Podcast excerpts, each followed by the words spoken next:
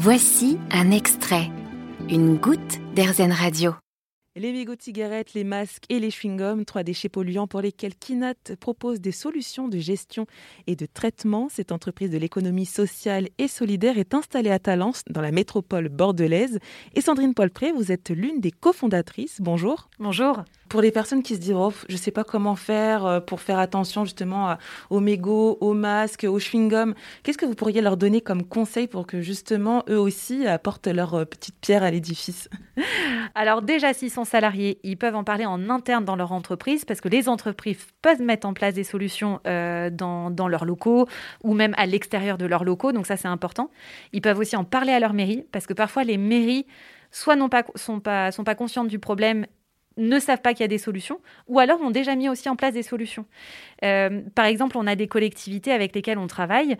Euh, chaque particulier peut très bien, s'il est fumeur, collecter ses mégots chez lui, donc dans une poche, euh, dans un petit cendrier de poche, peu importe le contenant, et aller donner ou verser ses mégots dans un point d'apport volontaire, notamment chez la, dans, dans, sa mairie ou, ou, autre, ou dans l'entreprise qui a déjà la solution.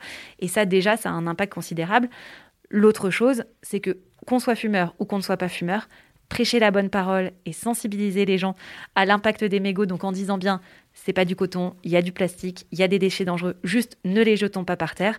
Euh, et en parlant de tout type de déchets, ça déjà, ce sera une belle prouesse. Mais en ce qui concerne les mégots de cigarettes, euh, parce que vous faites beaucoup de campagnes de sensibilisation autour de ce déchet, concrètement, est-ce qu'il y a des points de collecte dans les villes pour que l'on puisse, bah, du coup, les collecter puis les recycler? Alors oui et non. Euh, aujourd'hui, on a quand même plus de 30 000 collectivités en France euh, et on va dire peut-être, je ne sais pas le nombre de tous les concurrents et de tous les clients et de toutes les collectivités qui ont mis en place, mais on va dire euh, peut-être un dixième des collectivités ont mis des choses en place euh, sur leur territoire, donc c'est peu. Euh, donc un peu compliqué de répondre à cette question-là de manière générale.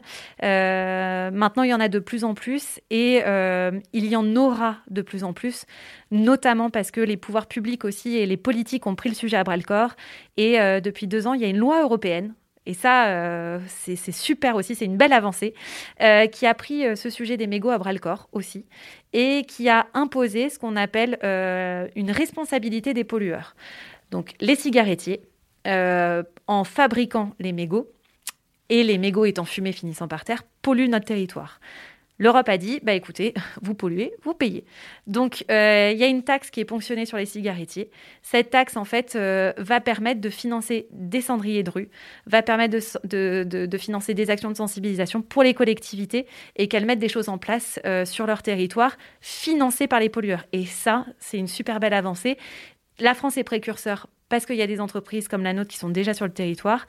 Et euh, tout ça, ça va être étendu sur le territoire européen, donc euh, donc c'est super. Et du coup, vous avez combien de points de collecte? On a plein de types de points de collecte parce qu'on a les cendriers de rue, on a des cendriers aussi à vote, donc pour inciter les comportements. Je ne sais pas si vous avez déjà vu ça, mais c'est assez drôle. C'est en fait une, une box où vous avez une petite affiche, par exemple, est-ce que vous êtes euh, thé, café, est-ce que vous êtes rugby, foot, enfin peu importe. et, et en fait, vous allez, quand vous fumez, bah, votez, c'est-à-dire qu'au lieu de jeter vos mégots par terre, vous allez répondre à la question si vous êtes plus foot, si vous êtes plus rugby ou si vous êtes plus thé ou plus café, burger, sushi, enfin c'est à l'infini le vote. Donc on a ce type-là, on a des cendriers à mettre au mur, enfin et on a aussi des points d'apport volontaires. Donc c'est des grosses boxes qu'on met euh, dans les stations-service, qu'on met à disposition des, collectivités pour qu'elles puissent faire euh, bah, un peu un système de déchetterie avec leurs euh, habitants. Donc tous ces points-là accumulés. Ça fait beaucoup, on en aura, euh, euh, on en a plus de 5000 du coup euh, partout sur le territoire. Ouais. Mais alors du coup, vous récupérez, vous récupérez combien de, de mégots de cigarettes par, je sais pas, par mois ou par an? Bah, Si on va dire par an, on est à, un peu entre 2 et 5 tonnes. Alors, ah, de l'année dernière, et là, je pense qu'on arrivera aux 5 tonnes, c'est pour ça que je dis ça. Donc, euh, oui, c'est colossal.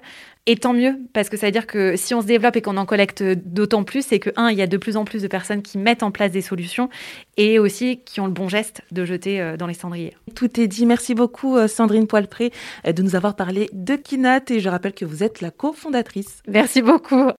Vous avez aimé ce podcast Erzen Vous allez adorer Erzen Radio en direct.